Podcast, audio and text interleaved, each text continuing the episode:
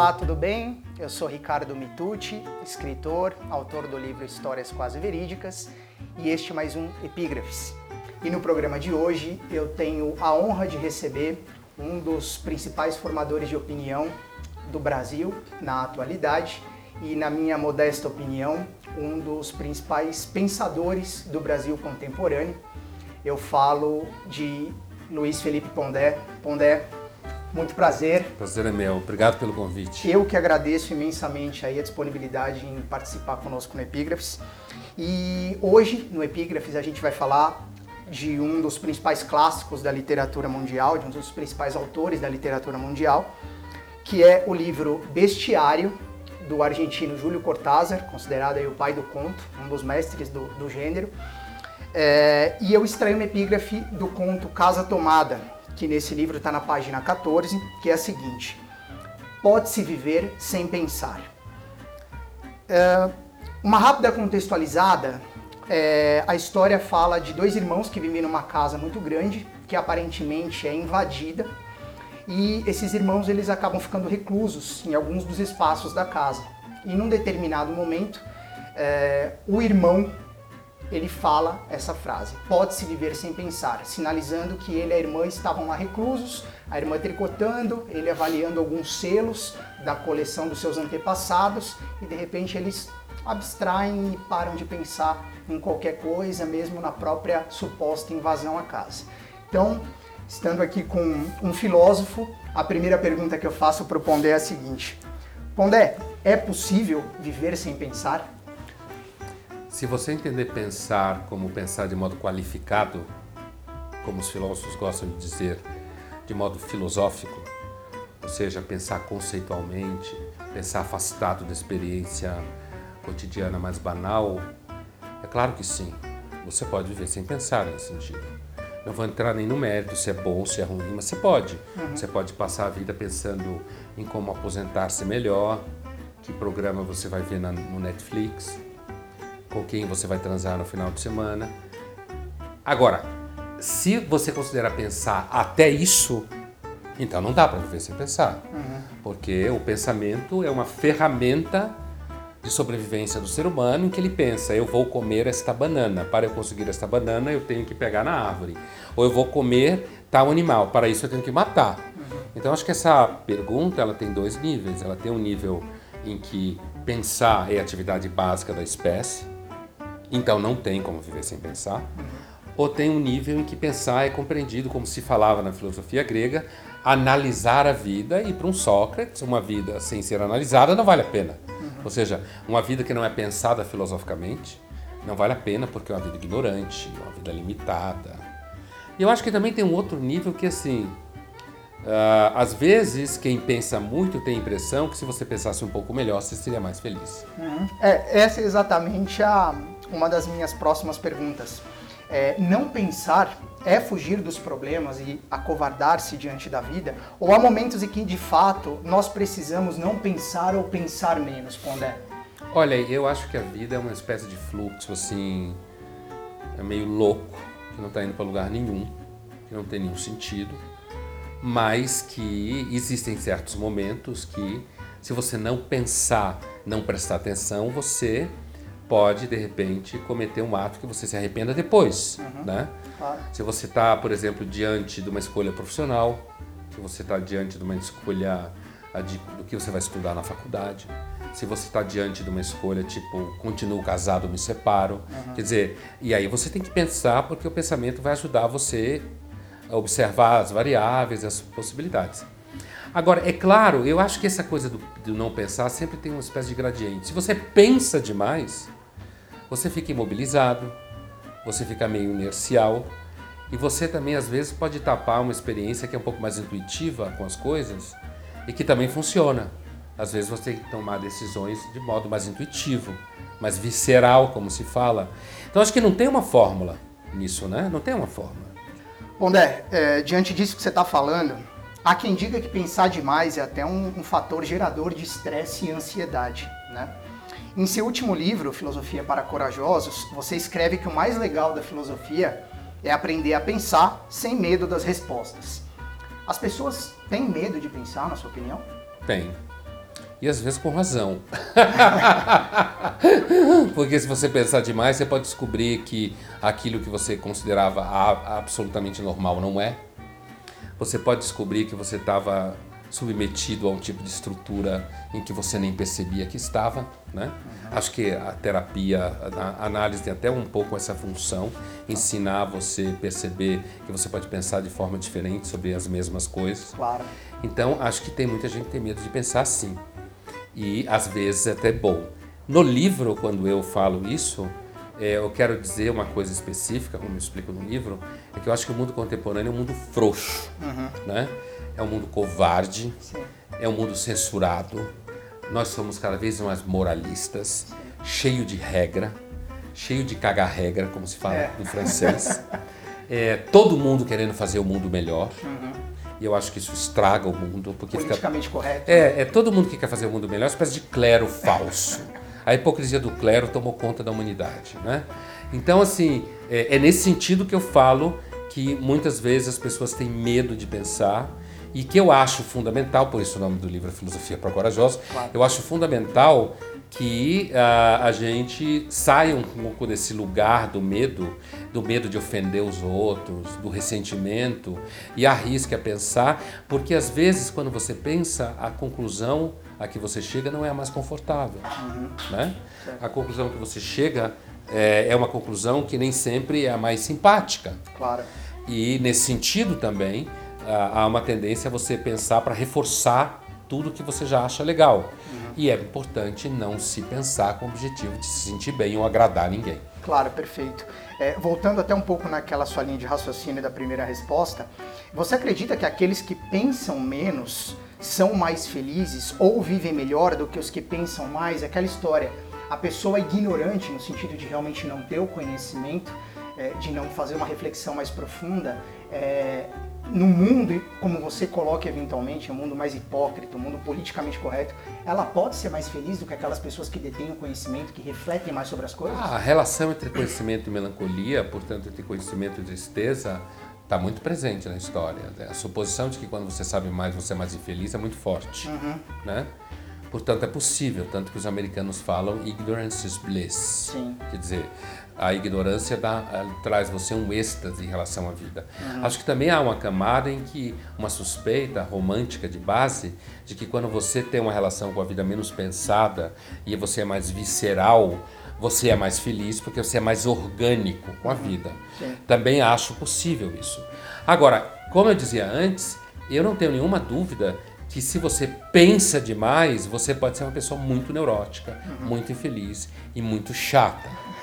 Agora, e com isso, a ignorância, que quando se fala ignorância bliss, não é ignorância entendida como estupidez. Claro, né? lógico. É ignorância compreendida como um acesso à vida um pouco mais direto. Sim.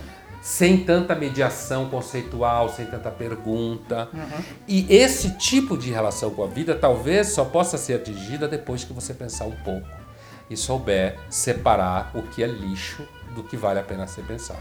Pondé, o pensamento de senso comum, na sua opinião, ela torna a vida mais medíocre? Ele torna a vida mais medíocre ou é uma saída para sermos aceitos pela maioria? Olha, eu acho que tem dois sentidos de senso comum. Existe um sentido de senso comum comum, uhum. que é aquilo que todo filósofo foge. Sim. Porque é a ideia de que você vive de acordo com uma maioria que não pensa uhum. nos seus modos de vida. Uhum e que sim pode ter uma função de fazer com que você viva bem, como se diz em Roma com os romanos. Uhum. Né? Então você vive de acordo com o senso comum, porque é assim que você garante convites para jantar, amizades, garante pertencimento. E o senso comum tem esse poder Sim. De fazer com que todos assumam que você é igual a eles. Uhum. E ao ser igual a eles, então você pode confiar porque todos partilham de um senso comum, que é na verdade o que a expressão quer dizer. Certo, né? Claro. Um senso partilhado por todos. Agora existe um outro sentido do senso comum mais profundo e muito distante do senso comum, né? Que é a ideia do senso comum como um conhecimento estabelecido entre as pessoas durante muito tempo, justamente porque nós não podemos ter muita certeza do que a gente sabe. O cético confia mais no senso comum do que na razão. Porque o senso comum é um conhecimento estabelecido há eras e eras Sim. por muita gente e que até hoje garantiu o mundo. Sabe que deu. Deu certo até Aham. aqui com os problemas, Sim. mas deu. Enquanto que as tentativas de organizar a vida racionalmente já criaram muitos problemas. Sim. Basta pensar no século XX. Então existe um outro entendimento de senso comum, distante do senso comum, Aham. Que é a ideia de que o senso comum, na verdade, é uma sabedoria estabelecida por muitas pessoas durante muito tempo e que é melhor do que a ideia de um ou dois caras tarados que no seu gabinete acham que escolhi resolveram tudo. Sim. E, portanto, o ceticismo em filosofia está mais perto do senso comum do que das construções abstratas do racionalismo. Perfeito, legal. É, você acredita que as pessoas perderam o desejo de querer compreender as coisas? É, nós passamos a simplesmente aceitar ou engolir aquilo que nos é colocado sem a preocupação de refletir verdadeiramente e eventualmente de questionar se de fato aquilo é mesmo verdadeiro e relevante para as nossas vidas, Pondé? Não, eu acho que as pessoas que sempre foram assim, nunca tiveram chance de aparecer e agora aparecem. Tá. Eu acho que a humanidade nunca quis compreender coisa nenhuma, na sua maioria, tá? Tá. Acho que querer compreender só foi uma coisa de poucos. A, a modernidade e a, digamos assim, a criação de ferramentas mais amplas de conhecimento, como a educação mais generalizada, o alcance à universidade, ou cursos específicos, depois a mídia, a, a própria as mídias sociais, elas tornam um certo conteúdo mais disponível na rede, como se fala. Sim. Mas eu acho que as pessoas continuam sendo, na maioria, como sempre foi. Ah, não quer compreender nada de modo complexo, acha isso meio chato e gosta de repetir aquilo que já acredita. Então, isso aparece nas mídias sociais, que é uma espécie de cultura de bactérias, onde as pessoas repetem o tempo inteiro, na sua maioria, aquilo que elas querem acreditar e elas vão buscar aquilo que elas pensam. Há, desde o surgimento no ocidente da filosofia, há uma aposta de que a busca do conhecimento pode despertar no número maior de pessoas o interesse de conhecer de modo mais profundo. O que eu acho que é verdade. Eu acho que isso é possível. Eu acho que a, a disponibilização, a disponibilidade de conteúdos pode tornar pessoas que não eram interessadas in- interessadas, justamente porque elas tiveram acesso. E eu vejo isso diariamente no meu trabalho, porque eu me comunico com um monte de gente, eu vejo que isso acontece. Sim. Eu acredito que assim, é, a maioria sempre, nunca quis compreender nada, só quis repetir, só quis acreditar no que quer. Continua sendo a maioria, mas acredito que hoje há uma chance de mais gente que quiser ter acesso. Perfeito. Portanto, eu respondi para você dizendo: não, eu não acho que hoje tem mais gente que não quer saber nada. Aham. Eu acho o contrário. Eu acho que hoje há mais gente que quer saber. Sim. Só que como a maioria nunca quis saber, e essa maioria aparece mais hoje, a gente tem a impressão que hoje tem mais gente que não quer saber nada. Perfeito. É, com algumas exceções, na minha opinião, você é uma delas, né, nós estamos perdendo a coragem de falar o que pensamos. As relações humanas hoje, elas são mais baseadas em mentiras, hipocrisia e estereótipos, que é algo que você até fala no seu livro também. Você acredita que a gente fala mais na língua dos outros do que na própria língua nossa, por uma simples questão de elegância social, que é um termo até que você usa no seu Filosofia para Corajosos? E também a ideia da língua dos A ideia, outros, né? exatamente, que é uma a ideia, da do língua dos Nietzsche, outros. né? Exato. É uma ideia do Nietzsche. Olha, é, eu acho que ah, na medida em que as pessoas estão mais perto por conta das mídias sociais e do impacto que isso tem nos comportamentos, sim, as pessoas têm mais medo hoje. Tem mais medo porque antes você escrevia, pouca gente lia e essa pessoa estava distante de você. Hoje as pessoas estão mais perto de você, ainda que não fisicamente, elas estão mais perto para reagir ao que você faz e gerar uma reação contrária ao que você faz. E como a tendência da maioria é inercial e não é querer saber nada diferente do que sabe, não quer ter contato com nada diferente do que acredita, então isso acaba fazendo com que muita gente produza conhecimento com medo. E a melhor forma de fazer isso é então ficar agradando todo mundo, falando que todo mundo é lindo, que o mundo está melhorando, que as pessoas são mais abertas, que elas são mais tolerantes e todo esse mimimi generalizado que tem por aí. Agora, é falar na língua do outro é mais fácil porque você não corre nenhum risco. Porque quando você tenta falar na sua própria língua, como eu desenvolvo no começo do livro, quando você tenta falar na sua própria língua, você é mais responsável e responsabilizado, Sim. que tem a ver com o que eu falava antes, pelo que você fala. Claro. Então, uh, isso dá a você uma capacidade de ser mais aceito se você não fala na sua língua, mas no final das contas deixa todo mundo mais medíocre mesmo. Mas a mediocridade é melhor adaptada à vida do que a coragem.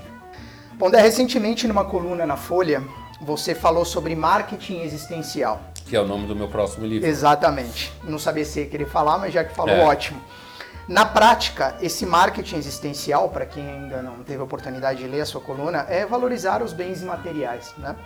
A aplicação dessa ferramenta é um indício de que nós temos pensado um pouco mais profundamente naquilo que se convencionou chamar pequenas coisas, embora o mundo esteja cada vez mais materialista e as pessoas mais narcísicas e individualistas?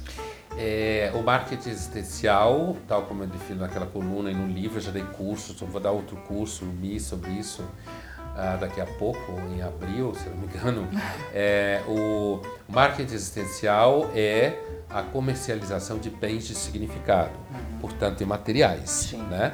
A ideia de que uh, existe uma dimensão da vida, e essa dimensão é imaterial, de significado, associada a objetos materiais, mas que o marketing percebeu que para vender hoje, às vezes é mais importante agregar um valor imaterial ao produto do que simplesmente vender o produto na sua função material. Então você não vende o carro, você vende a experiência de que você é um hipster andando pelas cachoeiras comprando um carro que é meio esportivo. Né? Então o marketing essencial ele entra no mercado de significado, que é normalmente o mercado ocupado pela religião, pelas psicoterapias e coisas assim.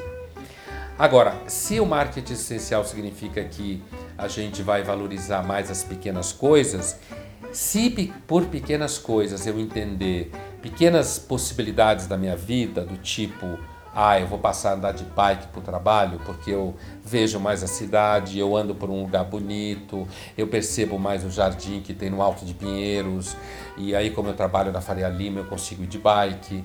É, isso faz com que eu trabalhe meu corpo e aí eu me sinto mais saudável. Se pequenas coisas significar isso, sim. Uhum o marketing existencial, ele, ele percebe uma dimensão invisível da vida, mas que está acoplado a bens materiais, por isso ele pode vender. Claro. Senão ele não tem o que vender. Claro, lógico. Né? É a função. Você, você, só pode vender quando está associado a um bem material. É. E você associa esse bem material, digamos, uma aura daquilo que ele significa. É o marketing existencial percebe que as pessoas cada vez mais têm um déficit de sentido na vida porque são sozinhas, porque tudo é relativo, porque elas são esmagadas para ganhar dinheiro, porque elas não podem confiar em coisa nenhuma, apesar de que todo mundo fica falando de confiança é papo furado. A, a, nunca houve uma geração de jovens com mais medo do que essa. A ideia de que eles estão bem resolvidos é tudo mentira, certo? Então, assim, o marketing existencial percebe que você pode vender sentido. Então você vende uma viagem, você vende o gosto do vulcão uhum. e você vai para a Islândia e você entra no vulcão e isso daí dá para você uma experiência estética forte e aí o marketing existencial é a percepção de que o sentido hoje também é parte do mercado. Bom, Dé, falando um pouco mais agora sobre seu último livro, Filosofia para Corajosos, pense com a própria cabeça. Eu acho que isso tem tudo a ver com a epígrafe de Cortázar que a gente está debatendo no programa de hoje. É, eu queria que você falasse exatamente sobre esse subtítulo, né? O Pense com a própria cabeça. O chamado mundo contemporâneo, que nesta mesma obra você classifica de ridículo, é, automatizou o nosso modo de pensar, na sua opinião? Hoje nós pensamos menos que em décadas ou séculos passados, Pondé? Então, uh eu, como eu dizia em outro momento da entrevista, eu acho que as pessoas sempre pensaram pouco. Uhum. Entenderam pensar filosoficamente, como o livro propõe, de uma forma um pouco mais qualificada, detida e tal. Sempre pensaram pouco, inclusive porque nunca tiveram tempo. Sim. A vida e as necessidades da vida sempre se impuseram de forma imediata. Uhum. Hoje a vida é mais fácil apesar que tem esse mimimi geral, desigualdade social, não sei o que, a vida nunca foi tão fácil como hoje. Inclusive por isso que as pessoas se põem a discutir a metafísica do banheiro. Né? Se não tivesse esgoto, ninguém discutia a metafísica do banheiro. E a gente está sempre esquecendo disso, que a pobreza está ali, do outro lado da parede nos espreitando. Verdade. Então, assim, o pense com a própria cabeça é dentro de um contexto filosófico, ainda que expandido, que é o objetivo do livro, não um filósofo profissional, Claro. mas de que você, se se apropriar de certos repertórios, que é o miolo do livro, Sim, né? sim. Se você se apropriar de certos repertórios, você sim vai conseguir, ah, se tiver coragem, Sim. arriscar e se perguntar mesmo: ah, eu tenho que agradar as pessoas à minha volta? Será que de fato esse mimimi generalizado de pensar fora da caixa é verdadeiro? Será que esse papo furado de capitalismo consciente não é uma conversa de palestrante que ganha dinheiro ah, na empresa que eu trabalho para fazer com que eu fique feliz, quando na verdade, se eu não produzir, eu estou na rua? Aquela história Certo? da autoajuda que você também É, fala no que eu livro, discuto né? no livro. Sim. Então, assim, o pensar com a própria cabeça aí é associar um repertório constituído que a filosofia dá a você, com a coragem de você usar esse repertório para pensar contra o desejo de conforto, de tranquilidade. E que a proposta do livro é que isso é possível se você se apropriar de um certo repertório filosófico constituído na tradição. Perfeito. É, ainda no livro você também fala sobre pensar filosoficamente a vida, né? Como pensar filosoficamente a vida numa época em que o ritmo da nossa vida é cada vez mais acelerado, as relações são mais efêmeras, como você também coloca, e a sociedade mimimi, politicamente correta. Eu acho que o mimimi politicamente correto é o que mais atrapalha, a velocidade não. Ainda que a velocidade imponha um certo método, né? Assim, a gente vive uma vida muito mais acelerada, inclusive em São Paulo, né? Muito mais acelerada, mas ao mesmo tempo é um lugar onde se produz mais coisa. Sim, Então, a, a velocidade enquanto tal, por definição, não impede a produção perfeito. certo?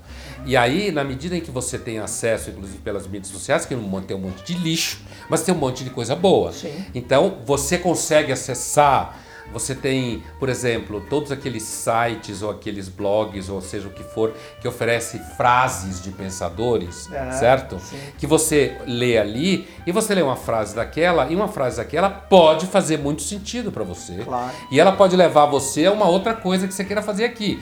É claro que isso é rápido, é superficial. O meu próprio livro, e não só esse livro, mas desde o Contra o Mundo Melhor, foi quando eu tomei a decisão que eu queria escrever para ser humano real. Aham. Né? Sim. Porque na academia a gente acaba falando para quatro pessoas e produzindo conhecimento que às vezes é até irrelevante e burocratizado nos mecanismos de produção e tal. Então, ah, eu acho que é, é, no mundo contemporâneo, a ideia de que a gente está pensando menos, eu acho que não. Eu acho que existem mais formas de pensamento, que pode ser pensamentos mais rápidos, pensamento mais ágil. É mais ou menos como alguém dizer que quando Gutenberg inventou a imprensa, se passou a pensar menos do que Platão pensava. né? É claro que, na medida que você tem mais gente produzindo, a irrelevância é uma ameaça. Claro. Né? Agora, isso é claro que também hoje a gente sabe mais coisa e torna mais difícil ser Platão. Porque é mais difícil ser original. Né?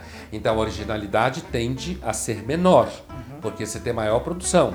Agora, eu não acho de forma nenhuma que nós vivemos uma época ignorante em termos de conteúdo. Eu comecei a resposta dizendo: o que eu acho que atrapalha, na verdade, o pensamento é o politicamente correto, é o mimimi, é o ressentimento generalizado de gente ofendida que quer destruir quem pensa porque falou uma frase que não deixou você dormir. Perfeito. É, por que você diz no Filosofia que se pensarmos com eficácia, ou com eficácia entre aspas, o tempo todo, nós podemos enlouquecer? É, isso não poderia soar um pouco antagônico até certo ponto com esse pensar filosoficamente a vida?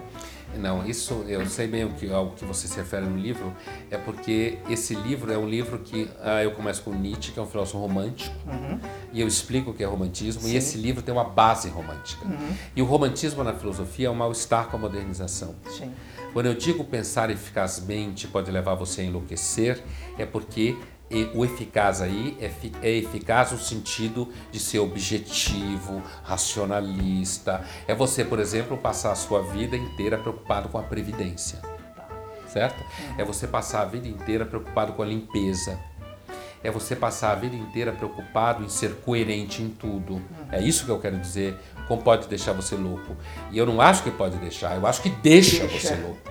Certo? Inclusive como quadro obsessivo na psicanálise. É o que eu ia falar, um né? transtorno. É mesmo, um transtorno né? mesmo. Uhum. Então, no sentido cultural, eu não tenho nenhuma dúvida que a, a, o imperativo da eficácia adoece as pessoas. Uhum. Não, isso é um problema romântico. O romantismo denuncia isso no final do século XVIII. Uhum. Já começa a denunciar isso. Sim. Você só pensa para dinheiro, você só pensa para o sucesso. E aí isso vai, vai como que formatando as pessoas para que as pessoas fiquem o tempo inteiro pensando em si mesmas como empresa. Sim. É, pensar em si mesmo como startup existencial. Além de eu achar isso muito brega, acho isso brega, brega que dá pena. Eu acho isso daí, eu acho que viver, pensar para o sucesso é muito brega uhum. o tempo inteiro, uhum. né? Mas eu ainda acho que isso causa doença. É pior do que brega, ainda deixa você doente. Pois é. é. É também em Filosofia para Corajosos você diz que, mais uma vez entre aspas, existe uma gigantesca beleza no ato de pensar. Fecha aspas. Que beleza é essa, Pondé? É a beleza que fala, por exemplo, Dostoiévski, quando diz que a beleza salvará o mundo, uhum. ou a beleza que o Platão fala quando ele diz que a beleza é a harmonia das formas exteriores, enquanto que a moral é a harmonia das formas interiores. Uhum. E ele fala que o princípio é sempre o belo e o bem, porque só o bem, e aí eu vou dar um exemplo específico do que eu quero dizer, só o bem é abundante e gerador, porque o mal é, na verdade, invejoso, ressentido, limitado. Né? E quando Platão fala que o princípio tem que ser o bem, porque só o bem é capaz de gerar, enquanto que o mal, na verdade, toma, inveja, destrói, é esse tipo de beleza que eu estou falando. Tá. Né? É claro que, ah, ah, por exemplo, para o homem heterossexual que admira a mulher e gosta de mulher, a beleza feminina no ambiente também faz bem e salva um dia. Uhum. Né? Se uma mulher bonita sorrir para você na rua, você de repente, por um segundo, pode mudar seu dia. Uhum. Você pode achar que você pode conseguir o que você quer. Todo homem já passou por isso certo? Às vezes a menina do caixa da padaria, que é arrumadinha, bonitinha, ela sorri para você depois que você comeu um pão na graxa e na canoa e você vai pagar e ela dá um sorriso, dá um bom dia para você. Você sai da padaria achando que o dia está mais bonito. Então, seja nesse sentido estético banal, a beleza salva o dia, seja no sentido mais, digamos, sofisticado de um Platão uhum. ou de um Dostoiévski, é, e aí a beleza não é beleza física só, é a imagem da beleza como a beleza interna que os cristãos identificam no Cristo, ah, você, você percebe que na verdade é esse tipo de beleza que gera as coisas, uhum. que põe as coisas para funcionar. E o contrário, a destruição da forma, a desarmonia da forma, quando você é muito voltado para si mesmo. Uma pessoa bonita, e aqui eu não estou falando da indústria da beleza, né? Eu estou uhum. falando desse tipo de beleza filosófica. Sim, sim. Uma pessoa bonita, quando ela entra no ambiente, ela ilumina o ambiente. Né? Ou quando você vê uma pessoa ser generosa, por exemplo, isso ilumina o ambiente. Claro. Então, isso daí eu não tenho nenhuma certeza que isso torna a vida mais bonita. E a filosofia ela pode ser uma ferramenta, como Platão achava que era, ela pode ser uma ferramenta de você enxergar essa beleza melhor. Perfeito. Quando você percebe, por exemplo, que é muito difícil uma pessoa ser generosa de verdade.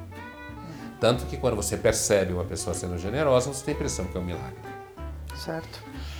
É, você também fala no Filosofia, Pondé, que os intelectuais são uma das classes mais corruptas moralmente da nossa época. Uhum. E aqui eu vou abrir um parênteses é, eu vim preparado antes de ler o seu livro, né? Desde que nós acertamos a entrevista para te chamar de intelectual, porque uhum. eu acho. Mas, mas depois eu que eu sou li, um intelectual. Então, mas depois que eu li, eu falei, se eu falar que ele é um intelectual, é capaz de ele ficar bravo comigo. Não, não, não, não, eu sou um intelectual. mas você é um intelectual, inegavelmente. Mas você fala no seu livro que os intelectuais são uma das classes mais corruptas moralmente da nossa época. E que quando o intelectual abraça uma causa, ele passa a ser, entre aspas, um picareta do pensamento. Quem são esses picaretas do pensamento do mundo contemporâneo, Pondé? Olha, para começar, essa ideia que eu tenho de intelectual picareta do pensamento, com um abraço uma causa, é um conceito que é, já tem algumas décadas na filosofia, que é um intelectual chamado pensador orgânico, tá. ou intelectual orgânico. O que é o um intelectual orgânico? Na sua origem, é um intelectual que pensa para o partido. Uhum. Isso nasce no debate comunista, Sim. marxista. Então, o intelectual orgânico é um intelectual que pensa para a causa. Então, o que eu chamo de picaretas do espírito é o intelectual que pensa para uma causa. Então ele vai pensar para o PT, ele vai pensar para o PSOL, ou ele vai pensar para o mundo corporativo. Uhum. Né? Então ele vai no mundo corporativo fazer palestra motivacional. Uhum. Ele vai fazer com que as pessoas se sintam felizes, alegres e elas não percebam que elas trabalham em baias e que a vida delas já passou. Certo? Então, o picareta do espírito que eu me refiro é isso. É também um intelectual, aí nem tanto é intelectual, mas que escreve livros de autoajuda. Uhum. Né? Para ganhar dinheiro só. Todo mundo tem que ganhar dinheiro. E ganhar dinheiro é uma necessidade que faz parte da vida. Claro. Uma forma de você ser um picareta espiritual é dizer que você é contra dinheiro. E escrever livros e ganhar dinheiro sendo contra dinheiro. Sim. O que muitos intelectuais fazem. Uhum. Agora, quando eu falo que os intelectuais são uma das classes mais corruptas, eu não lembro exatamente moralmente o que eu falo, corruptas. moralmente corrupta, é porque você vê, por exemplo, um professor de universidade falar mal de corrupção em Brasília, quando parte, grande parte dos, dos concursos públicos são manipulados Sim. em universidades, Sim. ou quando grande parte da universidade vive destruindo carreira de colegas para competir por alunos e por verbas, ou simplesmente por inveja então, só acredita em professor universitário falando de ética quem não conhece a universidade por dentro. Certo? Então, é um discurso em que você faz o discurso público pela transparência, pela honestidade, mas dentro do espaço interno onde você vive, você destrói alunos, destrói colegas, destrói grupos e vive para tomar o poder da máquina, uhum. que é uma máquina pobre. Uhum. Então, quando você disputa poder onde tem pouco dinheiro, na verdade você não é um lobo disputando carne, você é um rato disputando lixo. Então, como o mundo acadêmico ele é pobre financeiramente falando, acaba sendo uma disputa que fica uma disputa meio miserável, uhum. porque na verdade você está disputando grande coisa. Não que quando você dispute grande coisa roubando e sendo picareta não seja ruim do mesmo claro, jeito, lógico. mas acaba sendo até mais feio de alguma forma. Então, é isso que eu quero dizer, né? Uhum. E que é, é, é, difícil porque, porque a sociedade espera dos intelectuais que no pensamento público você não seja mentiroso. Sim. Você, não, você não, não finge alguma coisa que você não é. Claro. Né? E como há, uma certa, há um certo depósito de fé pública no intelectual, principalmente quando ele é público, então há uma expectativa de que ele é quase uma expectativa de que o intelectual devesse ser uma espécie de monge. Sim, um o, que, santo. o que não é verdade, o que não é verdade. Mas eu acho que, apesar de que você não tem que ser um santo e, e perfeito, a máquina acadêmica e a máquina do mercado cultural é uma das máquinas mais viciadas que existe no mundo. Nenhum professor universitário que faz carreira de poder devia falar mal do PMDB. É, em diversos capítulos do Filosofia para Corajosos, Ponzé, você cita, mais uma vez entre aspas, os inteligentinhos. Sim. Aquelas pessoas que, ao menos em tese, parecem ter uma solução criativa para todas as agruras da nossa vida. Né? Esses inteligentinhos são reflexo de uma sociedade hipócrita ou que pensa raso? As duas coisas. As duas coisas. As duas coisas. O inteligentinho é um personagem que eu criei na Folha, né, na minha uhum. coluna da Folha que é aquele tipo de pessoa que tem uma causa muito forte, uhum. uh, leu dois livros na vida, todos para a causa, frequenta jantares em que todo mundo pensa a mesma coisa uhum. e tem uma certeza mordaz de que ela representa o bem. Uhum. Então, inteligentinho é o bonitinho, é o irmão do bonitinho, certo? São irmãos certo. gêmeos. E, e, também do bonzinho, uhum. né? Então são pessoas que podem ter alimentação orgânica, são pessoas que põem os filhos em escolas que têm certeza que os filhos vão ser maravilhosamente lindos, mas tem um só, porque no fundo não gosta de se preocupar com Sim. criança, uhum. né? Então, um inteligentinho, mas ele é ao mesmo tempo alguém raso, mas ele só, ele só não é raso. Ele é raso, mas ele tem certeza que ele está salvando o mundo, que ele representa o bem. Uhum. Então, ele tem ideias fechadas, né? Ideias empacotadas para presente. Ele se alimenta muito de problemas reais, do tipo violência uh, contra minorias, uhum. ou ele se alimenta de problemas reais como racismo, e ele acha que se ele repetir as frases contra o racismo e contra a violência contra minorias, ele já resolveu todos os problemas do mundo. Pondé, é, para finalizar, eu extraí uma epígrafe da, do seu livro de Filosofia para Corajosos, tomei essa liberdade porque realmente achei ela muito interessante. Que você diz o seguinte, abre aspas, só vale a pena filosofar sobre o que nos tira o sono, fecha aspas. que tira o sono de Luiz Felipe Pondé? O que tira o meu sono? Ah, uma das coisas que tira o meu sono, e eu, eu respondi uma vez numa entrevista para Marilena, para Marília Gabriela, né, para Gabi, e eu, ela perguntou ah, uma pergunta semelhante à tua, que era ah, o que, que mais ah, deixa você preocupado na sua vida, Uhum. né? Que é parecido com o que Sim. você perguntou. Sim. E eu respondi para ela, na época, que isso deve ter uns três anos mais ou menos, não conhecer os meus netos. Certo? Então, assim, a sua pergunta é um pouco diferente, mas é igual, mas ela é diferente porque tem uma conotação que é quais são os objetos que me tirariam sono porque eu ficaria pensando. Exato. Né? É, um deles é se é, eu me sentisse incapaz de ajudar os meus filhos a entender a vida deles ou a se apropriar da vida deles. Então isso é uma coisa que me tira o sono mesmo. Né? Eu, fico, eu fico às vezes à noite pensando nisso. Né? Outra coisa que me tira o sono é a ideia de que nós vivemos num mundo em que cada vez mais as pessoas são medrosas, mentirosas. Eu vejo isso em sala de aula. Né? Me tira o sono perceber que os jovens, em grande maioria, ah, são cada vez mais moralistas, né? Cada vez mais com ideias fechadas sobre as coisas, repetindo frases de cartilhas, completamente distante da experiência real do ser humano, que é uma experiência confusa, contraditória. Resumindo, o real não é racional, como Hegel dizia que era. Né? Então, ah, essas são duas coisas que me tiram o sono, com certeza. Aquilo que se relaciona à impossibilidade, tipo ver o filho fazendo uma merda, e você sabe que ele está fazendo uma merda, e você não pode fazer nada, porque se você fizer, será em si uma merda Sim. Porque você vai meter a mão onde não deve, criar um problema. Então você vê o filho indo em direção à parede, você sabe que ele vai bater a cabeça na parede, mas você não pode fazer nada. Você só pode deixar ele bater a cabeça na parede. Isso é uma coisa que constantemente me tira o sono. E à medida que os filhos cresceram, tira mais o sono. Porque quando eles são menores, você pode tirar eles da rota da parede. claro. Porque inclusive a parede é só uma parede. Quando eles crescem, a parede são coisas muito piores, do Piores. que uma parede. Claro. Né? Lógico. E então, isso e outra coisa é essa percepção que os jovens ficam cada vez mais moralistas. Então, se você resumir as duas coisas, de certa forma, as, as duas coisas convergem para uma só, que é o futuro. O futuro te tira o sono. O futuro me tira o sono. Pondé, é, eu adoraria continuar essa conversa. Você realmente, já que você não nega que é um intelectual, na minha opinião, você é, é, de fato um dos principais pensadores do Brasil contemporâneo. Eu acho você extremamente autêntico. Estou deixando isso claro aqui porque realmente sou seu fã. Admiro muito o seu trabalho, a forma como você se posiciona diante de temas às vezes muito ásperos, muito difíceis.